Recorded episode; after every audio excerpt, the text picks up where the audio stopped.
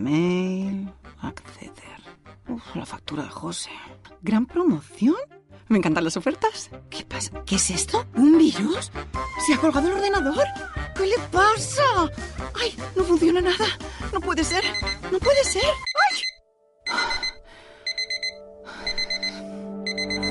Despierta, no conviertas la tecnología en tu peor pesadilla. Protege tu empresa. Perseus y RC Abogados, especialistas en delitos informáticos. 661 09 91 22. Perseus y rcabogados.com.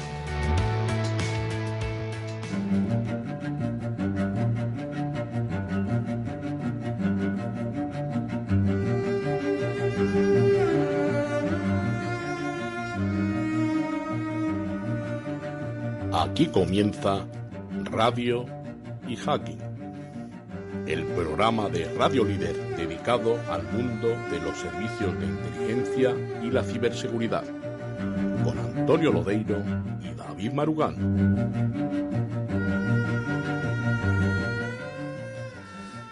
Pues aquí estamos, encantados además y de nuevo con ustedes en este segundo programa de la nueva temporada, que está mañana de octubre. Y eh, bueno, antes de nada, por supuesto, eh, muy buenas.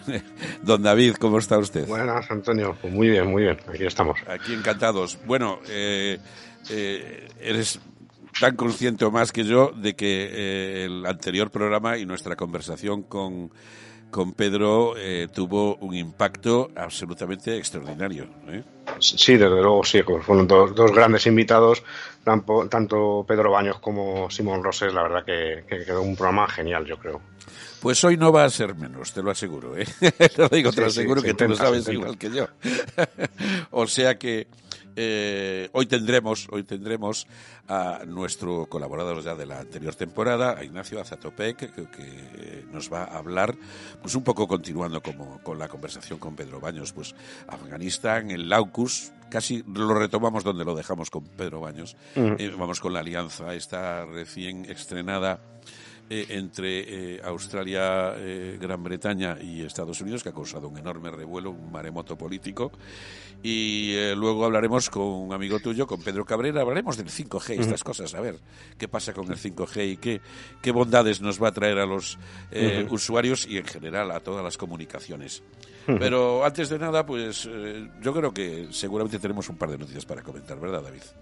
Sí, algunas noticias sí, porque en el mundo ciber, como sabéis y como saben los oyentes, eh, bueno, pues hay tantas noticias que casi se cogen a, al azar, ¿no? Eh, tenemos noticias, por ejemplo, de Wall Street Journal, que nos, en esta, una noticia reciente en la que decía que había una, una mujer que, de Irani Kit, que había demandado a, a un hospital en, en, Mobile, en Alabama, en Estados Unidos, porque Ajá.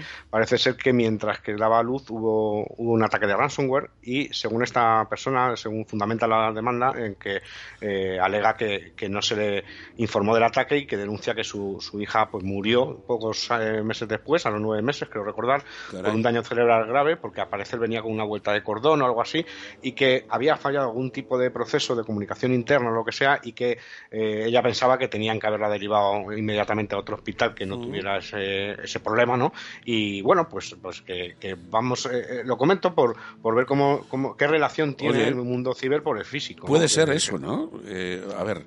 Eh, puede, puede, a ver, no digo que estemos amenazados, tampoco quiero ponerme en plan eh, así, no.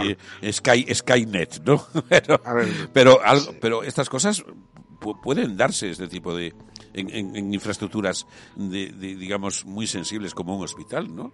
Claro, claro, podría ser. Yo, desde luego, no tengo más datos ni más detalles y ya se verá cómo se resuelve la demanda, pero ya estamos viendo ese movimiento, ¿no? Del reflejo de la, en, la, claro. en, en, lo físico de la actividad, aunque sea legalmente, ¿no? De, de la actividad en el ciberespacio, ¿no? Nosotros hemos bueno, hablado de ataques hospitales, ¿no? En Torrejón, me sí, parece que ya hablamos. Sí, Torrejón, así, ¿no? eh, sí, sí, Torrejón, por ejemplo, se dijo en su día, fue, eh, creo que recordar que sobre el 20 de enero, el 21 de enero de 2020, uh -huh. sufrió un ataque de ransomware que tuvo algunos problemas, no, desde luego no problemas problemas graves, parece ser, eh, pero que se decía que era el primer, el primer hospital que, en España que había sufrido este tipo de ataque, que según parece en su día se habló de que era una variante de Ryuk de, de, este ransomware que, afectó también al Ayuntamiento de Jerez, a la cadena SER, bueno, y otros organismos, ¿no? Y, siempre se ha, se ha, hablado de esto. Fuera de España ya, ya ha habido casos en hospitales anteriores, hubo casos en Reino Unido y en Estados Unidos anteriores a, este, por supuesto, ¿no?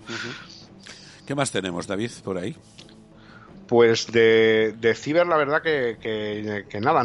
tú me querías eh, comentar algo, creo que una pregunta que tenías sobre un ah, grupo. Sí, sí, un peligrosísimo. Bueno, es una broma, pero, pero es un grupo de hackers. Ah, yo leí algo el otro día, es que me, me llamó mucho la atención el nombre. Eh, Cozy Bear. O sea, eh, eh, podía traducirse como el oso amoroso incluso, vamos. Sí, oso amistoso, amoroso. amoroso, Lo digo porque suena, suena, suena un poco más, lo, del oso amoroso es como oso acogedor, sí, una cosa así. Sí, es una cosa así, sí. Y, pero también tienen alias como APT-29, Novelium, eh, los Duke, Duques de no sé qué. Es, Dukes, Office Monkeys. Eso, eso, Office Monkeys. Tienen un montón de alias y parece ser que es un grupo de, de hackers y espías, no lo sé muy bien, que anda, tiene de cabeza a, medio planeta, no lo sé si es exactamente o es algo relacionado con, con Rusia y, y, en fin, cosas así. Sí, bueno, este, este grupo realmente, eh, cada, cada, bueno, hay organizaciones de, de, estatales y, también investigadores, empresas privadas que, que, descubren estos grupos y que hacen informes sobre estos grupos, que normalmente se les ponen diferentes alias y luego a cabo de los años se reconoce que, por ejemplo, todos forman parte de la misma organización, vamos a decir así, ¿no? Primero se nombran las campañas con diferentes nombres, según, ya digo, según el origen, pero luego, años después, eh, hay un hilo conductor, ¿no? Por objetivo y por muchas cuestiones esto normalmente se refieren a APTs, eh, amenazas persistentes avanzadas en castellano. Eh, en este caso, es este grupo, por decirlo de alguna forma, esta agrupación, eh, se le vincula, se le quiere vincular con la inteligencia rusa, en especial con el Servicio de Inteligencia Exterior, el SVR, y el Servicio Federal de Seguridad, el, FSB, ¿no? Pero ya son viejos conocidos. Desde hace muchos años se les ha atribuido ataques como el del Comité Nacional Demócrata en 2016. Incluso antes de la, de la reunión de Biden y Putin, ¿no? sí, sí, sí. Eh, ataque bastante brutal, por otra parte. sí, sí, sí, sí, sí, eh, bueno, el, tema de ataque a cadena de suministro en la compañía SolarWinds, la más reciente de Microsoft. O sea, están metidos eh, realmente, son APTs, amenazas persistentes avanzadas, que para que el oyente lo entienda, pues están más dirigidas a hacer ciberespionaje estatal, o sea, patrocinado, sponsorizado, apoyado, como sea, por estados, que al, cibercrimen habitual, de ransomware o otro tipo de modalidades, ¿no? De cibercrimen. en este caso hablamos más de servicio de inteligencia. Estos son operaciones normalmente de, servicio de inteligencia. Lo que pasa que aquí, ojo, con la, atribución, porque en el ciber, como se sabe, siempre ah, es muy, muy manido, ¿no? Recurrir a, los chinos, a los rusos, ¿no? Pero bueno, detrás de estas cosas eh, hay estudios muy serios de muchos años y vincular todos estos nombres y asociarlos a una campaña y a, una organización o a varias organizaciones, pues bueno, eh, no es tan fácil. No es tan fácil. Pues eh, solo una cosa, esto es así un poco dirigido a los oyentes, que siempre hablamos. Eh, existe un instituto eh, universitario, dependiente de la UNED en Madrid, se llama Instituto Universitario General Gutiérrez Mellado, que está especializado en másters y posgrados de tema de seguridad, de estrategia de la tensión, de guerras híbridas. Por ejemplo, por decir una cosa, el 4 de octubre se presentó eh, por ejemplo, las guerras híbridas, eh, de las guerras híbridas a la zona gris, las metamorfosis de los conflictos en el siglo XXI. Pero ya, ya digo, tienen una cantidad, a mí me ha llamado la atención, jornadas por ejemplo, que también se han celebrado hace un par de días de la transición del conflicto a la paz, perspectiva diplomática. Eh, tienen, por ejemplo, mm, oferta docente para este curso, doctorados en seguridad internacional másteres oficiales de paz, seguridad y defensa, de gestión de contratos y programas en el sector público, interesante, ¿no? O de historia militar de España, ¿no? Eh, eh, has oído hablar de este instituto y yo creo que está, es muy reputado, ¿no? Muy reputado, efectivamente. Es muy conocido entre la gente que, las personas que nos dedicamos a ámbitos de seguridad es esto, es un referente. Pues nada, todo aquel que esté interesado, pues que se meta en la página web Instituto Universitario Gutiérrez Mellado y ya sale. Y yo creo que además tiene cosas presenciales, pero tiene una buena parte online, con lo cual, pues miel sobre hojuelas, que se suele decir. bueno, pues hasta aquí las noticias. Una pequeñísima pausa, ponemos un poco de música y vamos ya a nuestra esperada conversación con Ignacio, ¿de acuerdo? Pues vamos a ello. Vamos a ello.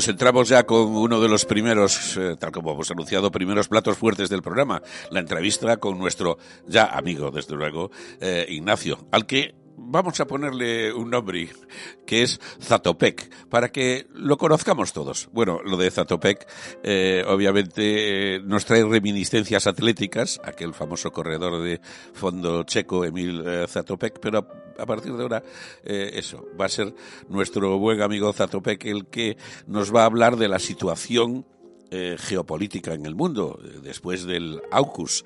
Pero antes también eh, estaba pensando en que con eso de la amistad a veces se, esfuma un poco la cortesía, porque nunca hemos hablado a fondo del currículum y, del perfil de nuestro amigo Ignacio. tenemos, pues hagámoslo ahora y subsanemos esa falta, como digo, de cortesía. Ignacio es oficial del Ejército del Aire con especialización en paracaidismo, helicóptero, y Educación Física, graduado por el INEF de Madrid.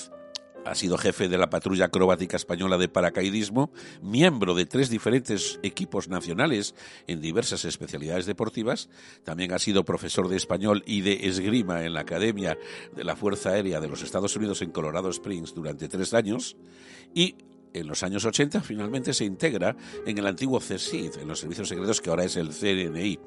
Eh, estuvo pues muchos, muchísimos años en este organismo, eh, desempeñando puestos eh, relevantes de despliegue exterior, tanto en Europa como Oriente Medio, América Latina y Asia. O sea, como ven ustedes, un magnífico currículum. Aquí el nivel de nuestros invitados, colaboradores y amigos es altísimo, como ven, y nosotros nos sentimos muy honrados, pero también destacar este larguísimo e intenso eh, currículum vitae de servicios al país. Pues con Ignacio vamos a hablar de la situación del AUKUS, de, eh, pues de esa retirada de Afganistán y de otras cuestiones. Eh, tú has dicho, oh, Ignacio, eso, retirada bochornosa.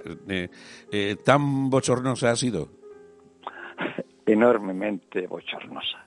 O sea, mm, posiblemente era una decisión que eh, Estados Unidos tenía que tomar antes o después y que ya el presidente expresidente Trump pues eh, inició con conversaciones con los ah, ah, talibanes. Pero tal como se ha producido con la rapidez que eh, la resistencia, digamos, de eh, los gobernantes apoyados por Estados Unidos y por la comunidad internacional eh, en general se ha desmoronado, resulta vergonzante. Estaba pensando, eh, perdona, perdona David, eh, eh, una pregunta más. Yo he oído mucho por ahí, y tú después además de verdad tus, alguno de tus datos curriculares eres la persona adecuada. Se habla mucho de fracaso también, y en algunos casos también bochornoso, no lo sé, de los servicios de inteligencia. Mm, creo que en este caso, mm, y no es por defender a a, digamos, a, antiguos camaradas y compañeros y algunas veces colaboradores, creo que los servicios de inteligencia han tenido poco que decir. Ha sido una decisión estrictamente o fundamentalmente política para pasar página. Por un lado, de eh, la fase eh, desarrollada en Estados Unidos por eh, el expresidente Trump, que distorsionó un montón oh, de, cosas, pero sobre todo eh, las relaciones internacionales que Estados Unidos oh, mantenía y que tenían peso geopolítico importante. O sea que mm, creo que Puede ser que los uh, poderosos servicios eh, de, inteligencia estadounidenses hayan recomendado cierta forma de desengancharse del peso muerto de Afganistán, pero es mucho más probable que eh, el gobierno norteamericano no haya aceptado los criterios que representaban sus servicios de inteligencia. De hecho, de hecho eh, perdona, eh, hace poco conocimos, hace yo creo que tres o cuatro días, que varios altos mandos de, las Fuerzas Armadas y, del Consejo de Seguridad habían, le habían dicho que como mínimo dejara un contingente eh, permanente en, el país, ¿no? E, en efecto, o sea, el problema es que ah, un político que cuya andadura presidencial no está siendo demasiado brillante, eh, pretendía soltar lastre y olvidarse de, el tema afgano y pasar página a otro tema que posiblemente es mucho más eh, importante y trascendental para el futuro de Estados Unidos, como, es eh, China y ah, su ascenso a la hegemonía mundial. Perdona, David, es tu, turno, perdona. No te preocupes. Volviendo un poco a, la alianza de AUKUS que estábamos hablando, eh, me viene a la cabeza eh, el, pacto Quad de 2007, este diálogo de seguridad cuadrilateral o Quad que, se, que se realizó en 2007 eh, y que parece que, tampoco cristalizó en, en un impulso real de cooperación o no se llegó a materializar entre Estados Unidos, India, Japón y Australia. Sí, pues eh, no se no cristalizó o no tomó vuelo precisamente por la mentalidad absolutamente eh, ignorante del presidente anterior, del presidente eh, Trump, que realmente podía ser un gran ah, personaje financiero, pero en política eh, era un cero a la izquierda y limitaba, digamos, la posibilidad de que eh, políticos y geopolíticos eh, importantes en su país pues influyeran en la dirección de, del país.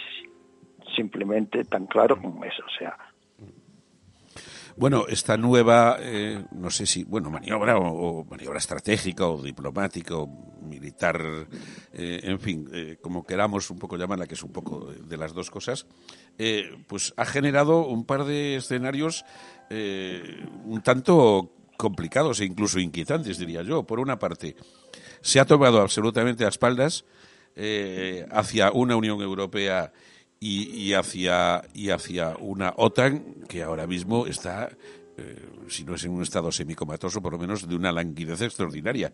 Y por otra parte, eh, se rompe de alguna manera eh, la tradicional buena sintonía con aliados de toda la vida, entre ellos y fieles aliados. Podríamos empezar por España, pero también Italia, también Alemania y, por supuesto, como no, Francia, ¿no? Pues así es, así, eh, así de curda es eh, la realidad. De, hecho, la decisión de eh, esa nueva alianza, digamos, dirigida a controlar el, lo que se llama el Asia Pacífico, abandonando lo que antes era la relación privilegiada entre Estados Unidos y Europa, pues eh, yo creo que deriva de una ah, un proyecto o, de una influencia trumpiana. Es decir, eh, él ah, fue el que empezó a desenganchar y que eh, de, esa relación privilegiada con Europa y dejó mm, a, la OTAN básicamente en un estado uh, cataréptico, o sea que eh, no funcionaba. Había las reuniones de rutina y tal, pero sin tomar decisiones de, de, ningún tipo. ¿Que ¿Por qué ha tomado un personaje que no, se parece en absoluto al expresidente Trump una decisión tan, uh, digamos, súbita como la de el, uh, la alianza AICUS, pues eh, realmente lo ignoro, pero en principio es una forma de mm, eh, de tratar de desconectarse de esa salida bochornosa de, eh, Afganistán que en gran medida puede achacar a su antecesor en la presidencia. Y, una pregunta, eh, pensando en, estos precedentes que, hemos, comentado antes, eh, ¿qué recorrido le auguras o qué eficacia eh, puede tener? entiendo que, mayor que la, que la anterior, obviamente. En el plano, digamos, militar, pues posiblemente mm, podría ser más eficaz para evitar que esa China, digamos, eh, que aspira a convertirse en el hegemón mundial, consiga sus propósitos en un plazo corto. Pero realmente eh, creo que es sobre todo un tour de force para decir mm, la presidencia actual tiene sus ideas propias y va a, tratar de ponerlas en práctica.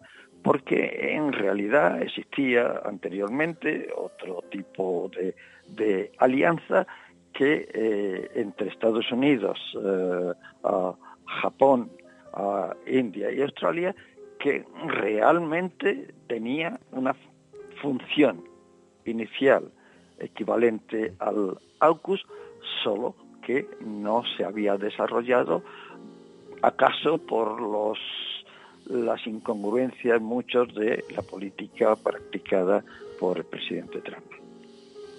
Eh, esta iniciativa de cercar, porque bueno, estamos hablando de la India, en el fondo ya es una potencia nuclear, con lo cual eh, está, digamos, o yo intuyo que ya está medio apuntada a este asunto, ¿no? Pero se trata, se trata de, de, cercar un poco en la zona Indo-Pacífico. Pero mm, eh, a mí se me viene a la cabeza también, a ver, China lleva entre 10 y 15 años moviendo peones a toda velocidad por todo el, el, planeta.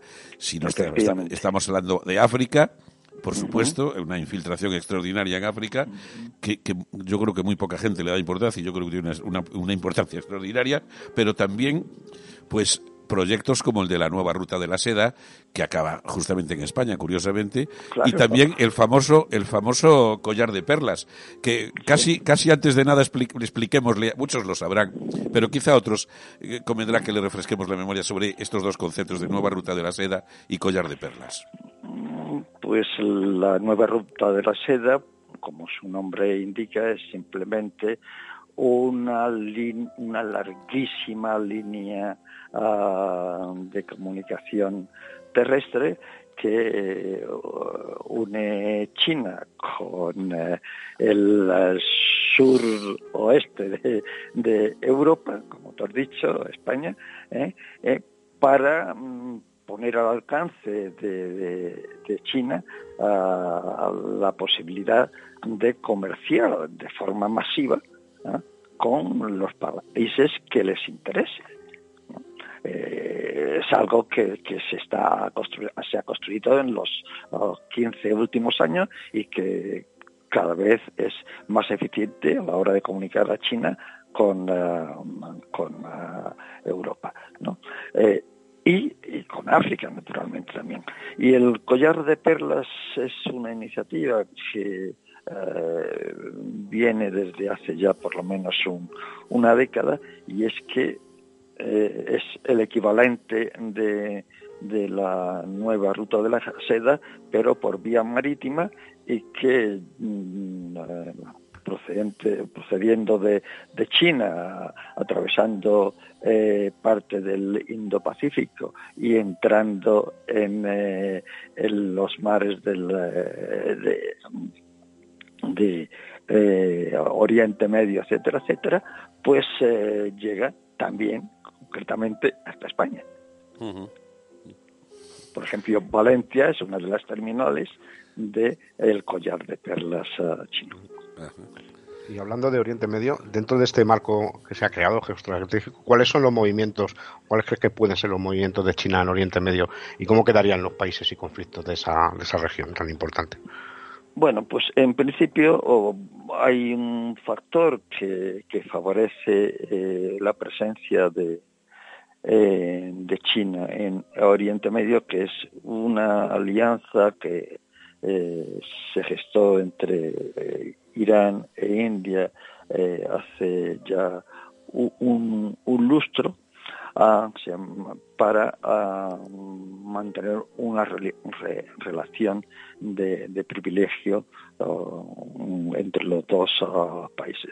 Esa relación uh, es, ha sido muy efectiva, es una de las razones por las que un Irán acosado por eh, una serie de, eh, de, países que eh, trataban por todos los medios de derrocar a, los actuales dirigentes, ha, ha, sobrevivido hasta el momento, entre otras cosas porque Irán es uno de los países que más importancia tiene en eh, esa ruta marítima que China ha desarrollado en los últimos 15 años.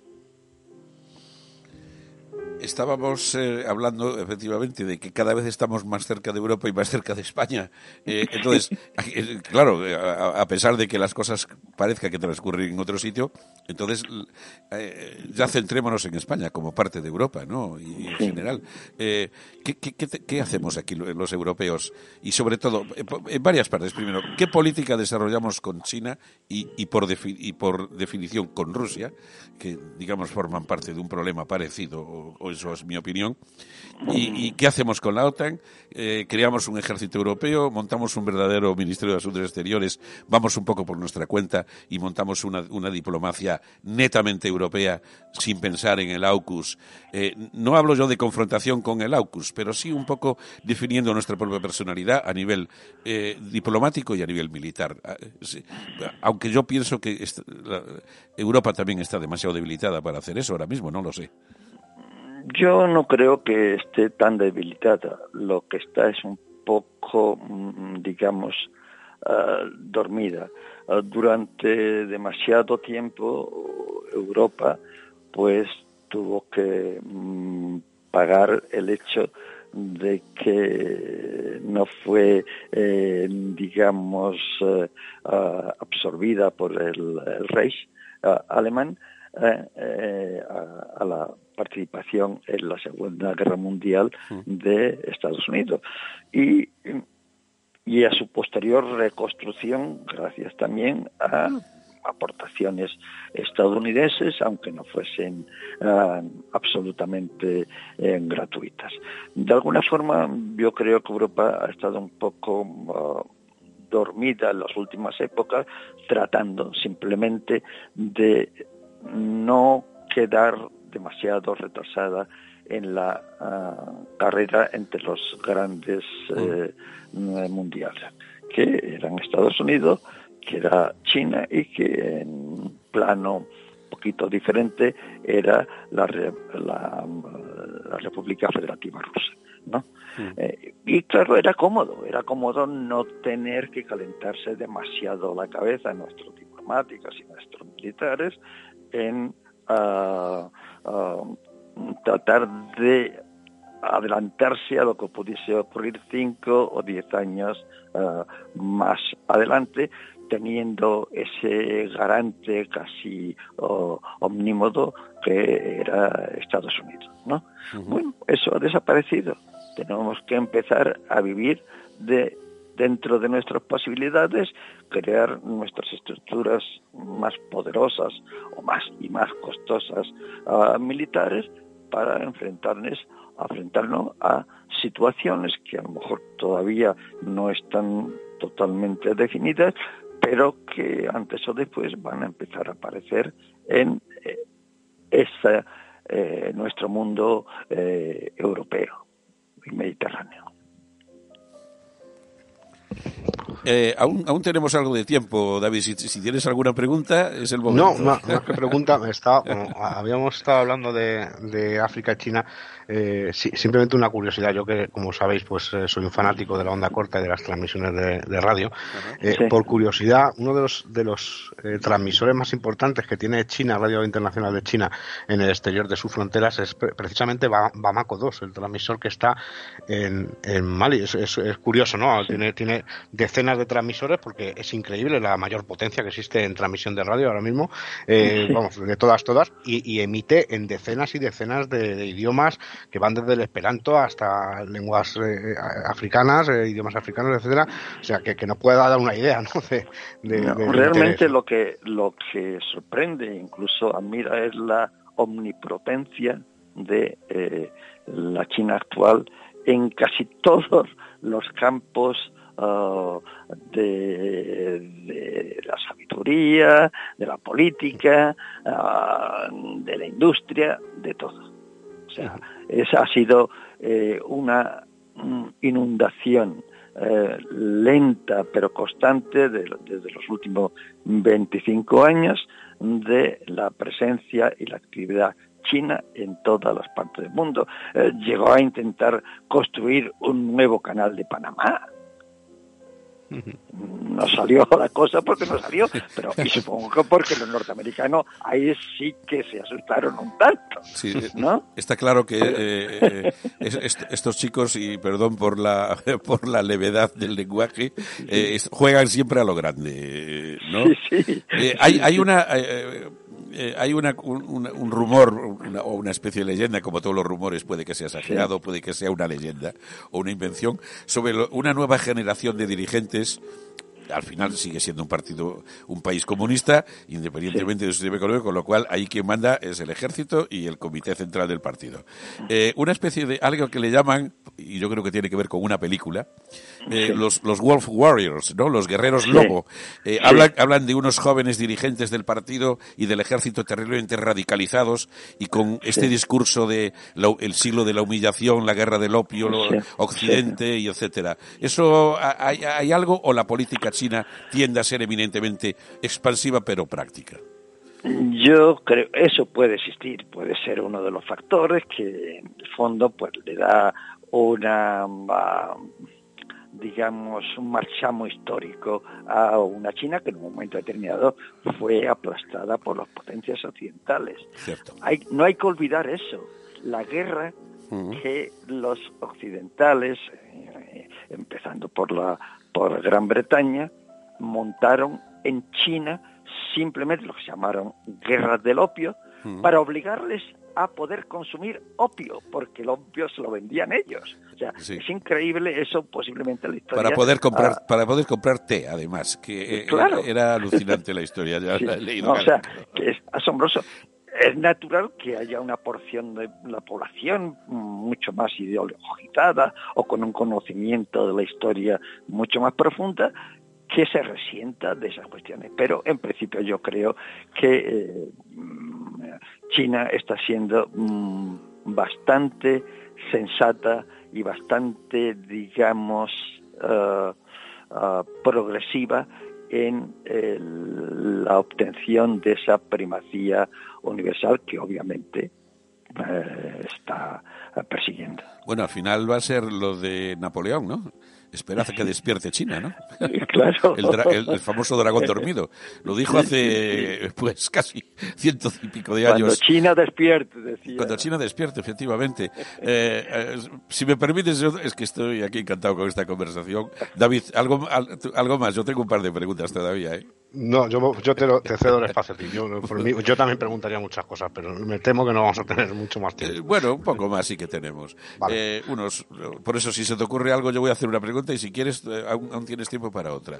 Porque está muy Bueno, entonces descartamos, un, excepto algo muy localizado, una confrontación militar en el área, aunque a mí después la primera cosa en la que pensé eh, en lo contentos que estaban los chinos con la retirada bochornosa, insisto también, de Afganistán, eh, ¿sabes en lo primero que pensé? En que estarían en el comité central, en el comité militar del, del, comité central del partido, riéndose a carcajadas y mirando un mapa de Taiwán, ¿no?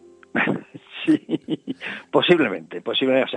pero oh, fijaros, el, China no tiene prisa en que Taiwán caiga en su oh, buchaca, en su bolsa.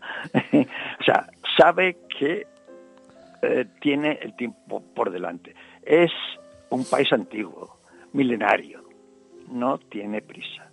Quiere controlar las situaciones sin forzar, uh, digamos, enfrentamientos armados que puedan ser evitables pero que está decidido a convertirse, si no, si no se ha convertido ya en el uh, uh, hegemón uh, mundial, pues no entiende sino la forma en que está actuando frente a las reacciones bastante destempladas, en muchos casos, de aquellos países que se ven perjudicados por su ascendencia. David. Bueno, yo que no, quería abrir este melón, ¿no? Pero era, como dice coloquialmente, pero eh, claro, tengo que hablar también de, de, los, de los ciberataques, ¿no? De China, eh, bueno, de, todos es conocido, ¿no? La, la gran potencia que es en, en, ciber y, bueno, ha sido acusada en, muchas ocasiones, eh, ya desde hace muchos años, ¿no? De, ciertos ciberataques. creo recordar que ya en 2005 Barack Obama responsabilizó a, a China, ¿no? De alguna manera de haber entrado en sistemas informáticos de la Oficina Estadounidense de Gestión de Personal, ¿no? Que es como recursos humanos del gobierno de Estados Unidos. ¿Cómo ves tú esa deriva? Bueno, pues eh, eh, la guerra cibernética es hoy, pues posiblemente eh, la guerra que se puede practicar con menor riesgo y menor posibilidad de que haya una reacción destemplada a tal, a no ser que sea una reacción también de tipo cibernética. Y entonces digamos que son mm, dos elementos no tangibles ¿eh? que se pelean entre sí y eso de momento ah, la especie humana lo agradece. pero es, muy posible, es muy posible que en un futuro, a lo mejor no tan lejano, esa guerra cibernética genere guerras clásicas. Sí, y, a, veces también forma parte de, sí, sí. está claro que eh, eh, una China que persigue la hegemonía ah, mundial, pues tiene que eh, invertir de forma masiva también en no quedarse retrasada en la carrera cibernética. Pues ahora sí que es la última. Eh, dos, comentar solo dos noticias, a, ver un poco si eso puede tener una consecuencia de recomposición de relaciones del bloque europeo con, Estados Unidos. A los pocos días de lo de Afganistán y del AUKUS, eh, pues eh, Biden dijo que iba a venir a Europa a tener una cumbre con, Francia, por supuesto, y con quizá con Bruselas. Pero al mismo tiempo, a los pocos días, también el Tratado de Libre Comercio entre Australia y la Unión Europea también se ha ido de momento al garete. Entonces, eso sí, a la porra iba a decir yo, pero bueno, al garete está, al garete está perfecto. Y entonces, mm, estamos ahí. Eh, ¿Tú crees que al final el peso quizá de la historia de una larga y estrecha relación se impondrá, yo no digo que las cosas no, no vayan a ser como antes, eso yo creo que ya es imposible, pero sí recomponerse de alguna manera. Ah, debería ser así, pero mm, realmente y después de haber vivido en Estados Unidos una larga temporada, etcétera, etcétera, eh, hay veces en que la sensatez no es la mayor virtud de nuestros eh, hermanos. Del otro lado del Atlántico. Además, yo creo que hay una cosa, y con esto ya terminamos, que la gente a veces no se da cuenta. Si tú miras la historia de Estados Unidos, es básicamente un país terriblemente aislacionista, que el fondo cuando van afuera siempre es un poco a contracorriente. Y así ha pasado toda la vida, ¿no? Sí, sí, sí, sí, sí. Eso parece que a veces la gente no se da cuenta un poco de eso. Y cuando han ido las guerras, han ido un poco eh, por la voluntad política de algunas personas en contra casi de la opinión pública, ¿no? A contracorazón. Sí, sí, sí. eso, perfecto. Pues con esa palabra perfecta te despedimos, mi querido Zatopek, y ah, pues hasta la próxima, que no tardaremos mucho en volver eh, a charlar contigo y además magníficamente como hoy. Pues muchas gracias a vosotros. Gracias a ti. Un abrazo, muchas gracias. De nada, adiós. Bueno, David, pues maravilloso como siempre esta charla sí, como siempre. con nuestro amigo Zatopek, me encanta ese nombre. Sí, Tú sabes quién es Emil Zatopek, ¿no? Sí, es un atleta... Un atleta checo, mm. la locomotora checa le llamaban, era un corredor, yo creo que era de, de 5 y 10 mil, ¿no? Bueno, una auténtica máquina. Eh, que yo lo recuerdo así. De, Creo recordar que le expulsaron del Partido Comunista por el tema de la primavera de Praga. Y cierto, cierto, sí, era de los de, de los de Ducek. Y sí. y sí. pero bueno, fue un, era el que arrasaba en las pruebas de, de fondo en, un par de Olimpiadas como mínimo, me acuerdo, Emil, Emil Zatopek. Pues si te parece, eh, vamos con un poco de publicidad y, y vamos a, a, hablar con Pedro Cabrera, perdón, con un auténtico experto y amigo tuyo, cómo no, eh, eh, pues hablaremos de cosas como el 5G y estas cosas que ahora pues la gente está muy interesada. Hasta ahora mismo.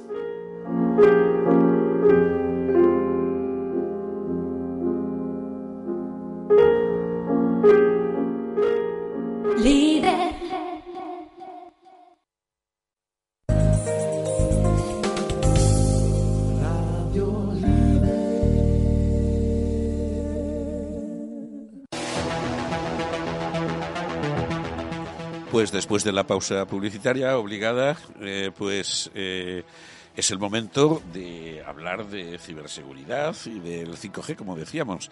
Eh, David, como decíamos, presenta tú a, Pedro. Yo lo saludaré, pero tú preséntalo. Muy bien.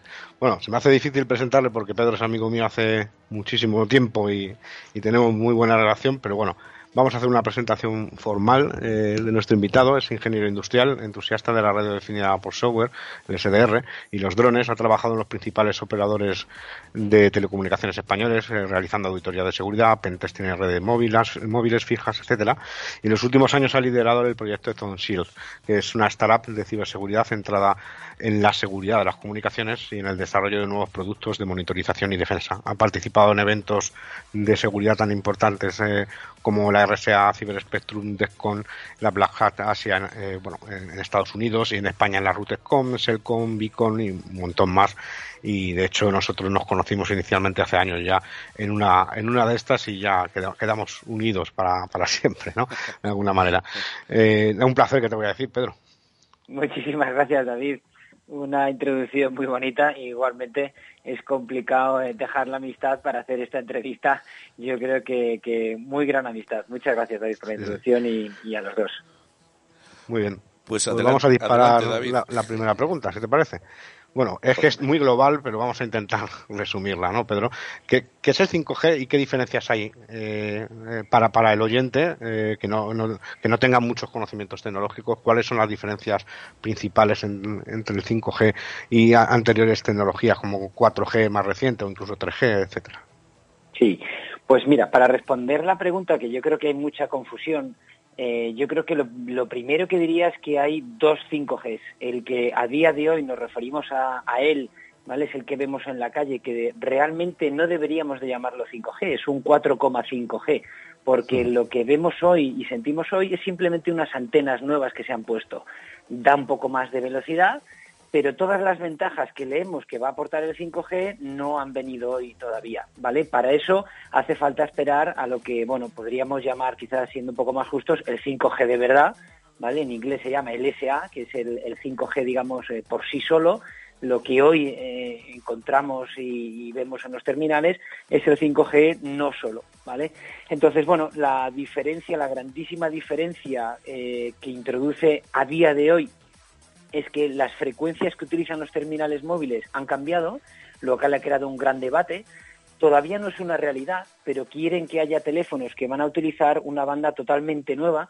Eh, voy a intentar utilizar un lenguaje muy técnico, que son las ondas milimétricas, y ha causado un poco como de revuelo, ¿no? La gente está un poco eh, asustada o preocupada mm. porque cada vez que hay eh, ondas nuevas, pues siempre la gente, bueno, pues eh, sale en comentarios sobre la salud, en no sé qué, etcétera, etcétera. Entonces, por un lado, las frecuencias han cambiado muy poquito, las antenas nuevas que tenemos hoy ya han cambiado, pero van a cambiar o deberían de cambiar si el plan, digamos, establecido por las operadoras y fabricantes eh, sigue lo que, bueno, en teoría va a ser en los próximos años, debería de seguir cambiando. Y ya por último, no me quiero extender más, eh, otro gran cambio es los usuarios. Hasta ahora las redes móviles principalmente se hacían para nosotros, las personas, yo creo que ya en 4G cada vez había más máquinas conectadas, se hablaba del máquina a máquina, ¿no? Del machine to machine, y lo que se pretende, pero volvemos a lo mismo que antes con la frecuencia, ¿no? Lo que se pretende es dar servicios a una serie de clientes que vamos a llamar muy importantes, que son los coches conectados, los drones conectados, hospitales conectados, etcétera, etcétera. Entonces, para dar servicio a todos estos, eh, digamos, clientes tan heterogéneos, pues eh, lo que va a aportar 5G son lo que se llaman rodajas. Van a ser redes independientes que en teoría deberían de ser, eh, bueno, pues cada una eh, con sus peculiaridades. No vamos a compartir la red todos. Esas son las dos grandes, yo creo, diferencias respecto a otras redes antiguas. Muy bien, Pedro, que por cierto, tienes tiempo, puedes explayarte lo que quieras, porque aparte de que tenemos tiempo, esto es un tema que a los oyentes, es un asunto que a los oyentes les va, les, eh, eh, les va a encantar. Eh, bueno, antes de nada, ¿cuál es el estado real de, actual y real, sobre todo real, de despliegue de todas estas tecnologías en España? Lo que hablabas de la NSA, de la SA, etcétera. Eso es.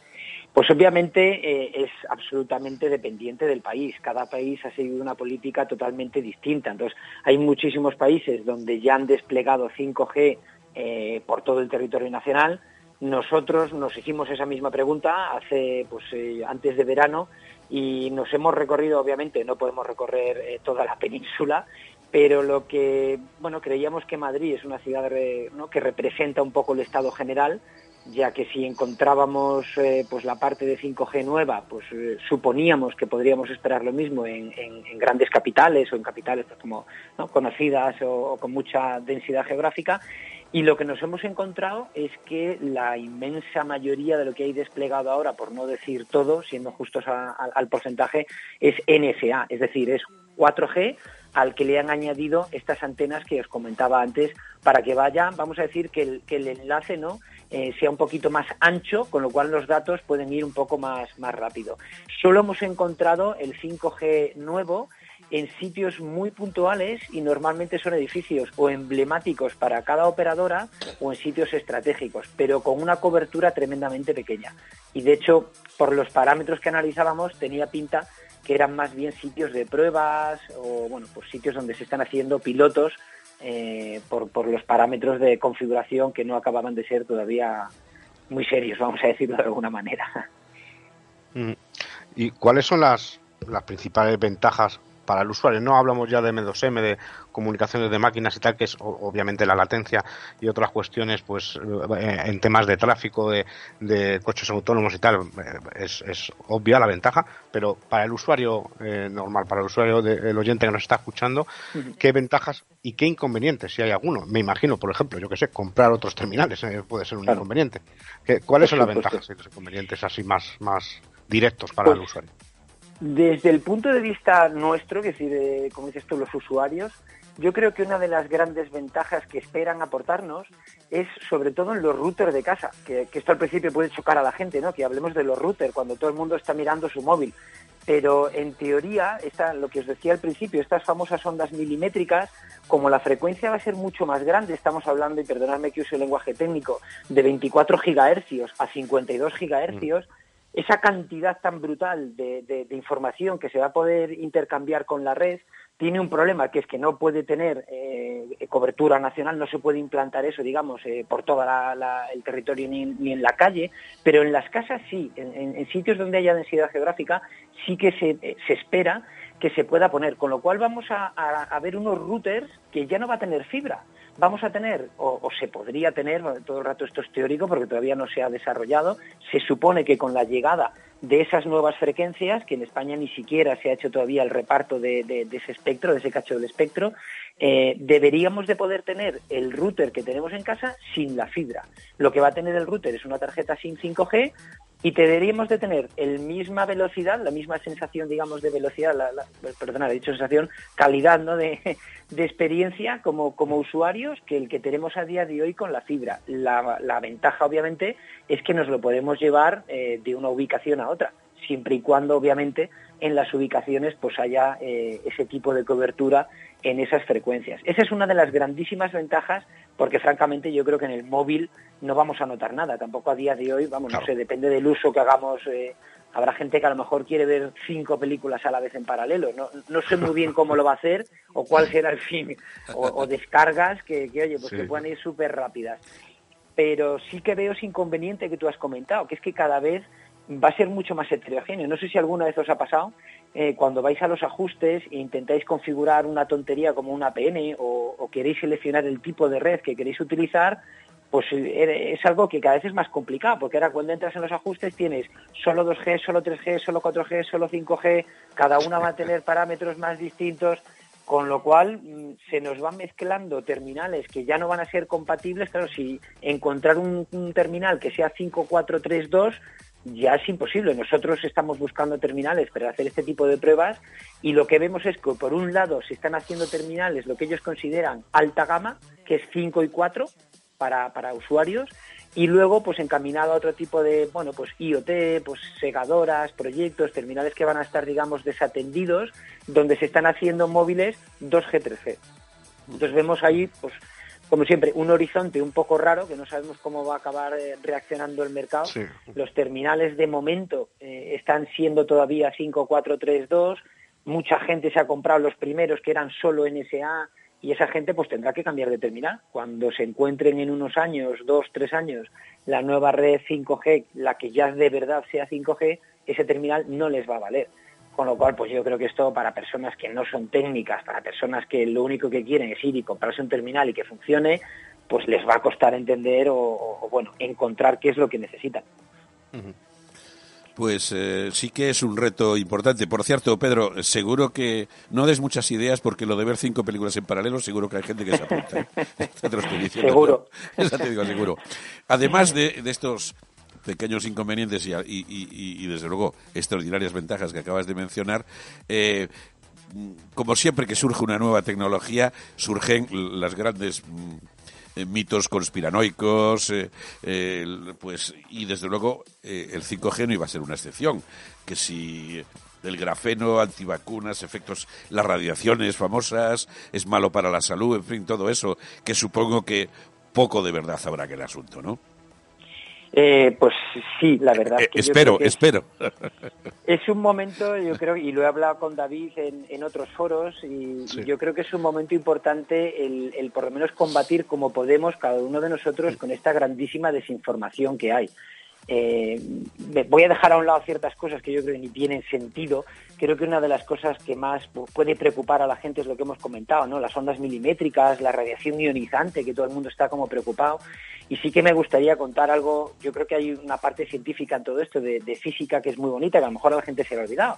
La, la radiación ionizante es aquella que puede entrar dentro de la materia, pero porque su longitud de onda, que es una de estas características de las ondas, es del tamaño de los átomos. Estamos hablando, eh, hay dos grandes tipos que son eh, las que tienen el tamaño de los átomos, que son los rayos X, y las que son más pequeños que el átomo, que tienen el tamaño del núcleo, que son los rayos gamma. Obviamente nuestros teléfonos no usan ni los rayos gamma ni los rayos X. Esas son las radiaciones ionizantes y mm. las que cuando vamos al médico se protegen con plomo, se meten en una pantalla detrás y las que efectivamente son peligrosas.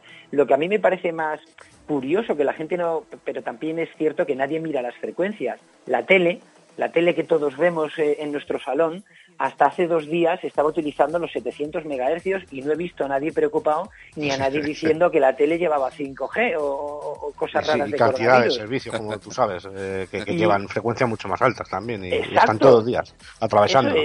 Ahora nos quitan los 700 MHz, se lo quitan a la tele para dárselo al 5G y ahora nos echamos las manos a la cabeza porque resulta que es malísimo, pero, pero, pero si la televisión ha estado ahí no sé cuántos años en esa misma frecuencia... Soltando radiaciones a toda la familia, ¿no? Con muchísima mayor potencia. Bueno, Pedro, si esto fuera verdad, nosotros estábamos muertos, ¿eh? Tú y yo. Totalmente, totalmente. Por eso digo que, que piensen eso, que el, tamaño de los 700 MHz es un tamaño pues de, de, de, pues eh, para que la gente nos entienda un poquito podemos compararlo con el tamaño de un edificio no entre son ondas que tienen pueden tener vale por, por hablar de una manera genérica del tamaño de un edificio y las las peligrosas son las que tienen el tamaño de un átomo hablamos no sé si la gente entiende de petahercios y exahercios, cosas que es que no tienen ni sentido plantearse. Entonces, pues obviamente os contesto a la pregunta, ¿tiene algo de...? Pues no, obviamente lo de la radiación ionizante no tiene absolutamente nada que ver ya temas del coronavirus yo creo que es que no merece ni darle un minuto de bueno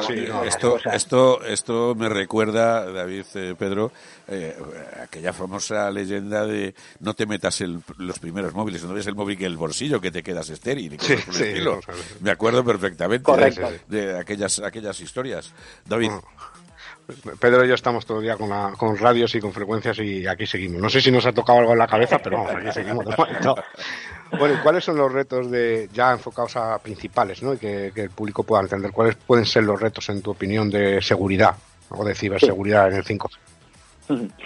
Pues eh, yo veo por un lado la bueno la infraestructura de virtualización que requiere montar un 5G empieza a ser cada vez más compleja. La gente la virtualización pues puede calar más o menos, pero cuando lo que hablamos no es de virtualizar una máquina, sino de virtualizar una red, pues obviamente es tremendamente complejo. Eh, a día de hoy es donde estamos precisamente trabajando ya en las operadoras, ayudándoles eh, a entender el esquema de seguridad que hay que aplicar en esa nueva arquitectura. Y lo que estamos viendo, no sé si veíais hace unos días, aquí en España ha habido una, alianza entre una gran empresa, yo creo que de, toda la vida, de la parte de, IT, un gran fabricante de, IT, con una de nuestras principales operadoras para montar una cloud eh, sobre para su red 5G. Mm, no me extraña, no me extraña porque es realmente complicado. Hemos vivido unos años como algunas operadoras miraban hacia el open source, en este sentido, ¿eh? no, el open source en general, sino hacia la virtualización de la infraestructura eh, comparaban soluciones privadas con, estas open source, iban viendo toda la parte de seguridad que realmente va a ser muy complejo. Pensar en, las muñecas estas matrioska es un poco parecido, ¿vale? Va a haber grandes máquinas que a su vez van a alojar máquinas virtuales, que a su vez van a alojar contenedores, que a su vez van a alojar aplicaciones y todo eso es para que se puedan crear esas rodajas y para que podamos hablar por teléfono.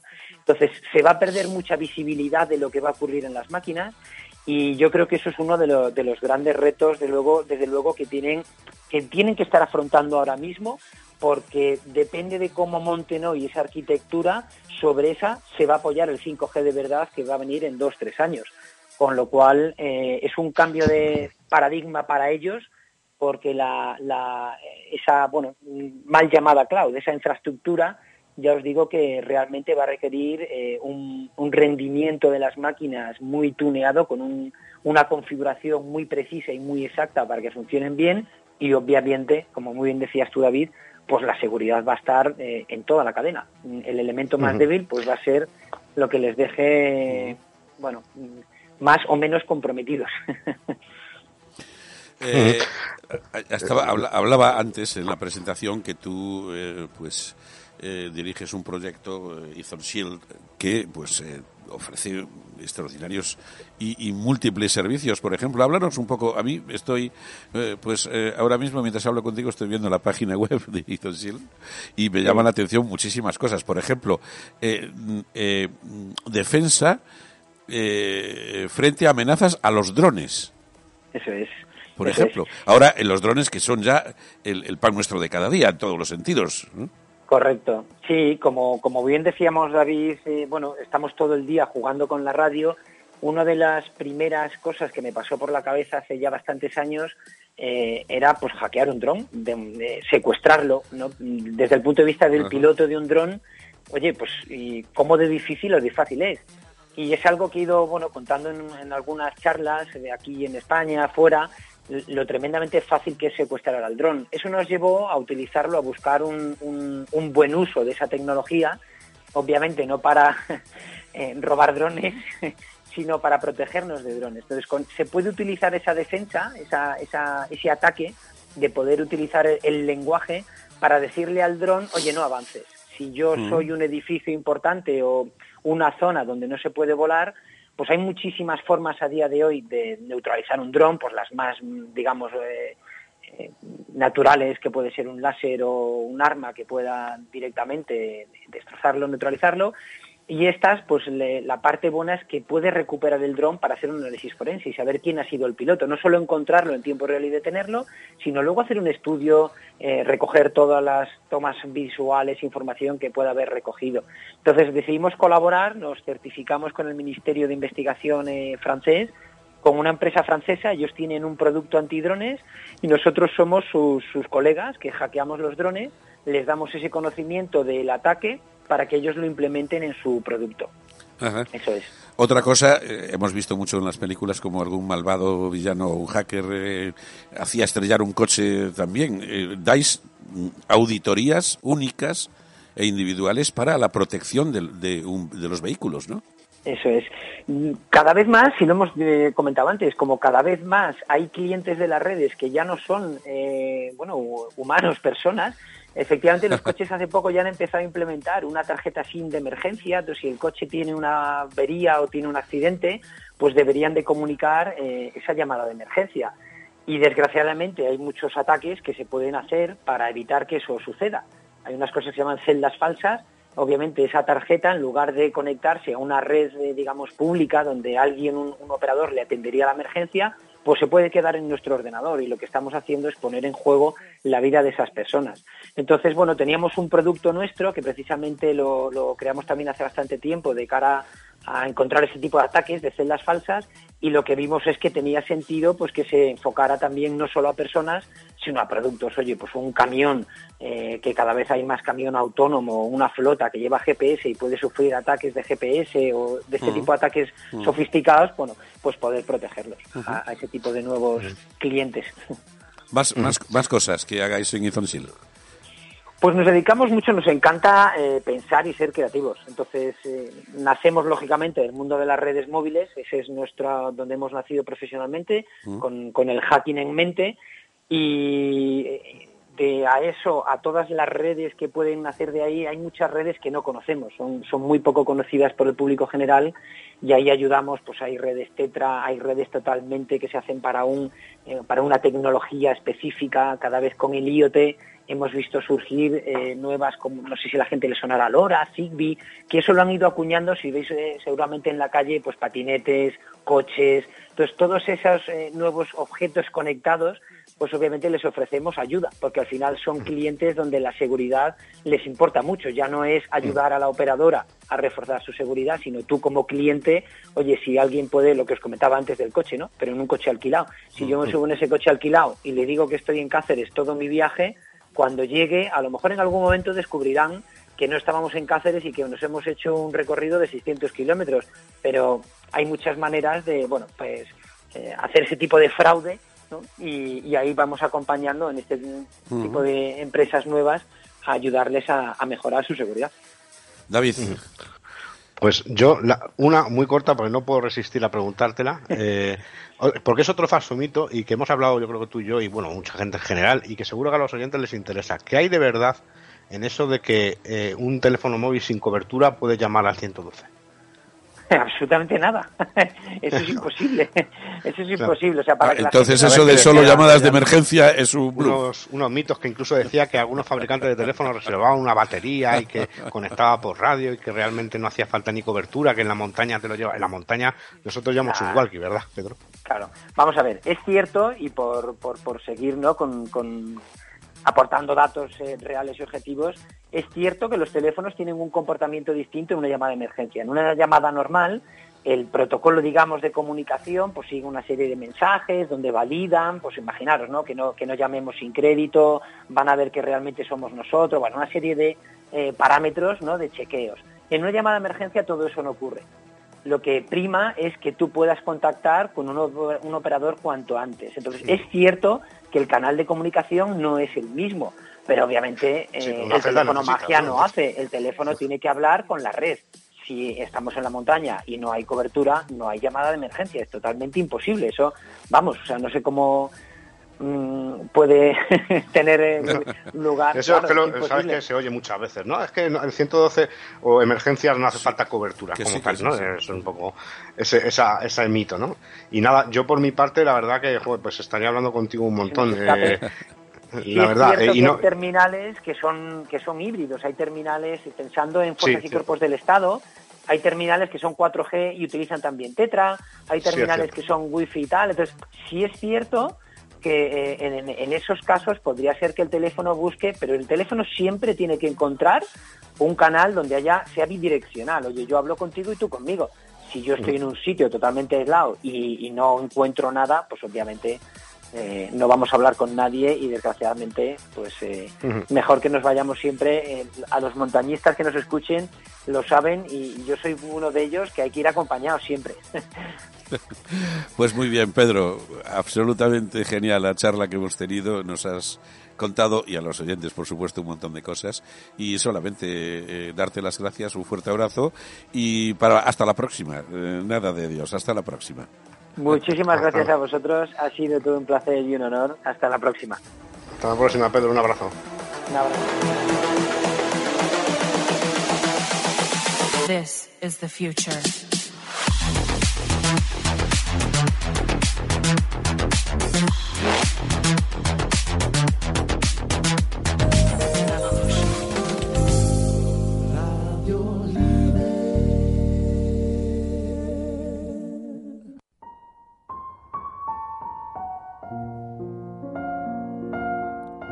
Pues magnífica conversación. Tienes unos amigos impagables, hijo. ¿Quieres que te sí, de, lo que presumo de eso. Un hombre afortunado, sin duda, que tiene tan buenos y tan inteligentes amigos. Desde luego que sí, la verdad que es, un, es una suerte. Pues ya en la recta final del programa hablemos de libros, ¿no? Eh, y eh, tenía, hoy tenemos dos libros. Uno eh, que es un estudio histórico de Xavier, Xavier Juncosa, catalán, que ha sacado un libro que se llama Contraespionaje francés en Madrid y Marruecos, 1939-45. La historia de este, de este libro es eh, alucinante, porque este buen señor Juncosa, que eh, contactó con la Universidad de Vincennes, que tiene un estudio de la defensa, y eh, se puso a mirar archivos del siglo pasado, de la época de la guerra, etcétera, y de repente un buen día se encontró con una carpeta que se llamaba Trabajos Rurales y dijo, ¿y esto qué es? Y descubrió como unos 10 o 15 mil folios de toda la actividad del contraespionaje francés en Madrid durante la Segunda Guerra Mundial. Un Madrid, y bueno, ahí ha salido, un Madrid que como dice eh, en algún momento el libro, dice, había más agentes dobles que castañeras, que es una cosa muy graciosa. ¿Y quién sale? Pues sale, bueno, eso, había de todo, porque claro, país eh, teóricamente, pero en el 39 y sobre todo en el 41 y sobre todo en el 42, cuando cambian las tornas de la guerra, y va cambiando también el panorama del contraespionaje eh, en, en, Madrid, porque eh, obviamente eh, Franco se dio cuenta de que los nazis iban a perder la guerra y empezó a templar guerras, despidió a Serrano Suñer y a los falangistas y empezó a dejarse querer por los aliados, de alguna manera. Mm. Y, bueno, pues sale muchísima gente, pero aquí está todo visto desde el punto de vista del contraespionaje francés, cuyo cuyo eh, cerebro principal era un sacerdote que era el delegado de la Cruz Roja Francesa en España, nada, nada, menos. En fin, una historia extraordinaria. ¿Y quiénes salen? Pues sale, como no, el teniente general Matías Gutiérrez Mellado, que en aquel momento era capitán o comandante más o menos, y que siempre se dedicó, ya lo hemos dicho aquí. Sí, a la quinta columna. A la, quinta columna, al espionaje, pero era el enlace contra, con el, contra, el, espionaje francés, el enlace de, de, los franquistas con el contraespionaje aliado, curiosamente. ¿eh? Sí, sí, sí, sí. Un hombre que en el libro y los documentos lo respetaban muchísimo, le llamaban Don Manuel, los, los espías franceses y británicos, ¿no? Sale Francisco Grande Cobian, por ejemplo. Sí, sí, sí. En esa época. Y sale absolutamente la visita que hizo Abel Gans, el famoso director de cine de Napoleón, que vino a España para dejarse querer por eh, la naciente dictadura franquista para hacer unas cuantas películas sobre el Cid Campeador y tal. Sí, para hacer negocio. Hacer negocio, básicamente. En fin, una auténtica delicia, delicia del libro. Y tenemos otro libro maravilloso. Eh, lo, de Juncosa tiene su, su enjundia, valga la cacofonía. Pero el libro que vamos a recomendar, ¿verdad, David? Es un sí. súper clásico sobre el, espionaje y sobre la Segunda Guerra Mundial. Preséntalo, por favor. Sí, la Orquesta Roja, o la, la, Capilla Roja, ¿no? También se la... La Rote, Rote Capella. Sí, tú lo pronuncias mejor. Fue una red de, espionaje de los aliados durante la Segunda Guerra Mundial, integrada por ciudadanos alemanes y de, otros países. ¿no? Y bueno, una curiosidad de esto, eh, que a mí, claro, lo primero que me saltaba cuando investigaba sobre, sobre esta red en su momento, era que, los alemanes parece que conocían a los miembros de esta red, que, bueno, estaba comandada por un, polaco de origen judío, y eh, que eran conocidos como pianistas, dado que transmitían su, mensaje los transmitían por telégrafo, eh, operaban por telégrafo y se le llamaba así. Leopold Trepper era, ahora que recuerdo, el agente de servicio de el gran jefe, el gran jefe, Leopold Trepper. Eh, que era básicamente estaban en contacto con los soviéticos, digamos, era una extensión del contraespionaje soviético y que, bueno, un, un duelo con los servicios, de, con la ABER, eh, y contra el contraespionaje. La SD en toda Europa durante toda la, guerra sobrevivieron poquísimos. curiosamente, Leopold Trepper sí sobrevivió. Nacido, mm. ha nacido en Polonia, judío, en 1904 y sobrevivió, pero evidentemente allí eh, los agentes de la Rote Capelle, como dices tú, que no es tanto la Orquesta Roja, efectivamente es la capilla, pero Capelle como eh, una banda de músicos de cámara, digamos. Esa es un poco la traducción en alemán, Rote es rojo. Eh, como todo el mundo sabe. Y, yo creo que es un libro extraordinario. Se lee un suspiro a pesar de, bueno, lo digo, pero la gente que le gusta leerle da igual, son 600 y pico páginas, pero te lo lees en un suspiro, eh, porque mm. es, es, un, es un, un libro, pero extraordinario, y que yo, de verdad, tanto David como yo recomendamos. Y bueno, estos son los libros. Así que casi cambiamos de música, si te parece, y vamos con las películas, que hoy tenemos tres a falta de una. Sí.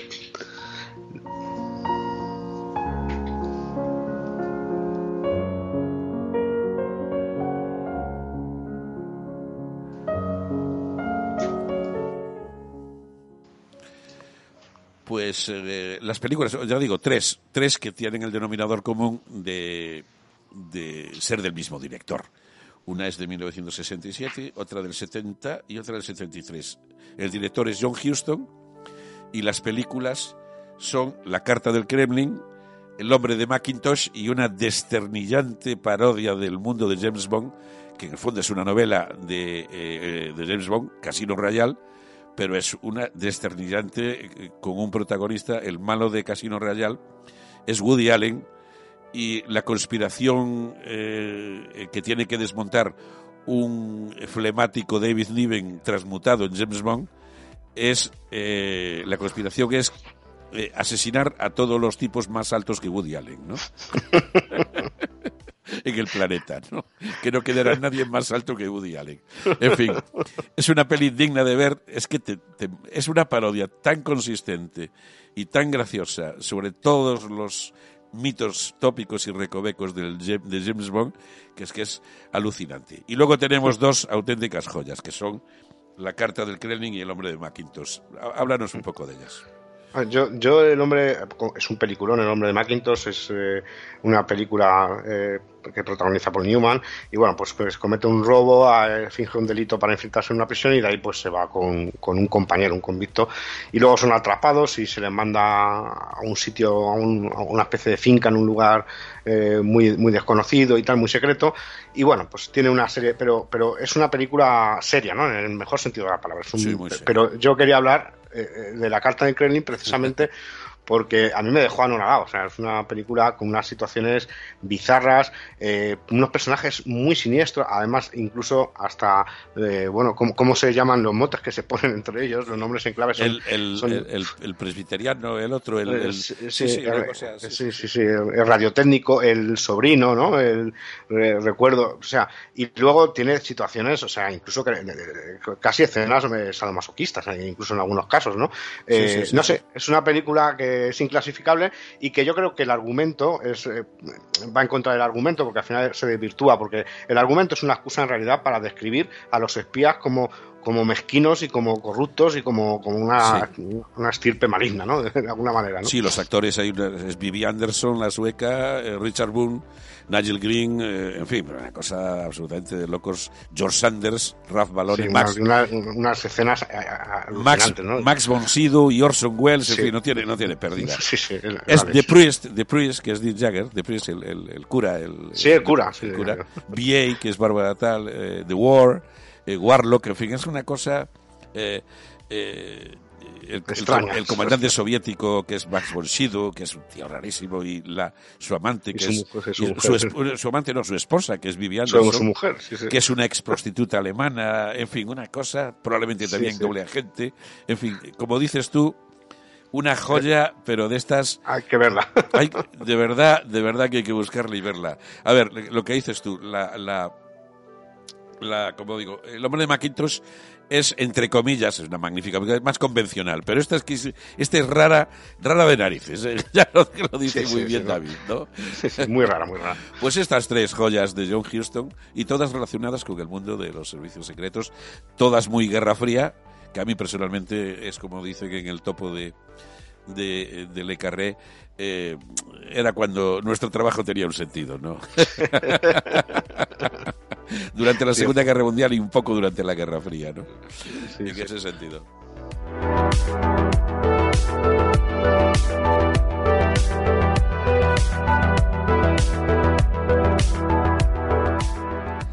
Y vamos también con una serie de televisión de culto, no, lo siguiente, como te decía cuando hablamos, que es eh, yo creo que hay gente, eh, así los, los, los frikis como nosotros, un poco, la conocemos. Es una serie de los años 60, del 67, emitida durante... solo, hay, solo hay 12 capítulos, me parece, 12 capítulos. Calculo, 12, 13, no lo sé muy bien.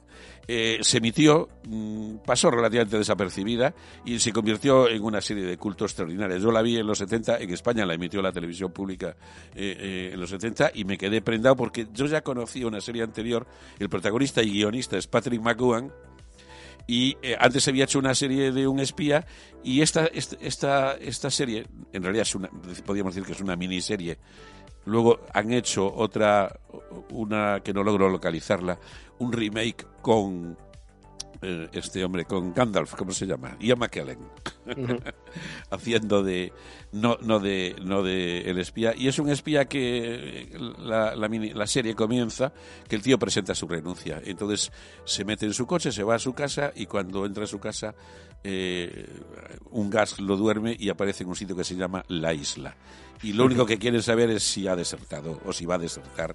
Y empiezan con, es todo totalmente surrealista, le ponen un número, es el número 6, y empiezan con un trabajo extraordinario de mezcla de drogas, de privación de sueño, de tortura psicológica, etcétera, para intentar saber si eh, el hombre es un traidor, se ha ido porque le apetecía o quiere desertar. Y es algo, ya te digo, extraordinario. De la isla no se puede escapar uno. Hay hasta un, hay hasta un eh, un capítulo, como no, de homenaje en Los Simpson. Ya vi, Matt, Groening, que es de los nuestros, se habrá dado cuenta. de que es, y ya digo, es una serie absoluta y totalmente de culto.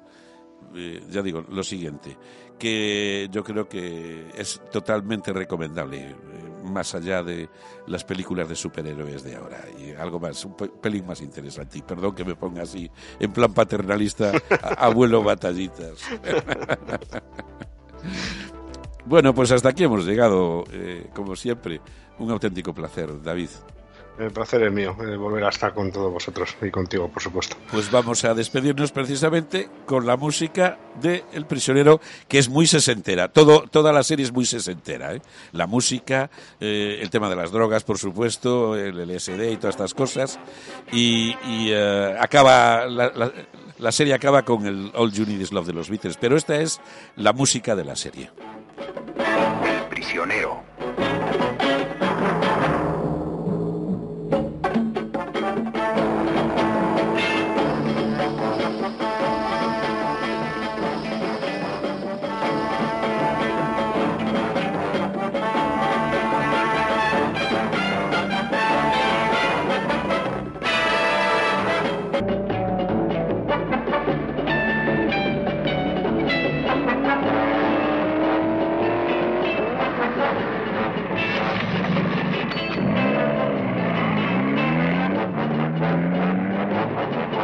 Olviden compartir y escuchar nuestros podcasts en radiolider.com. El email, acceder. Uf, la factura de José. ¿Gran promoción? Me encantan las ofertas. ¿Qué pasa? ¿Qué es esto? ¿Un virus? ¿Se ha colgado el ordenador? ¿Qué le pasa? ¡Ay! No funciona nada. No puede ser. No puede ser. ¡Ay! Despierta, no conviertas la tecnología en tu peor pesadilla. Protege tu empresa. Perseus y RC Abogados, especialistas en delitos informáticos. 661 09 91 22. Perseus y rcabogados.com.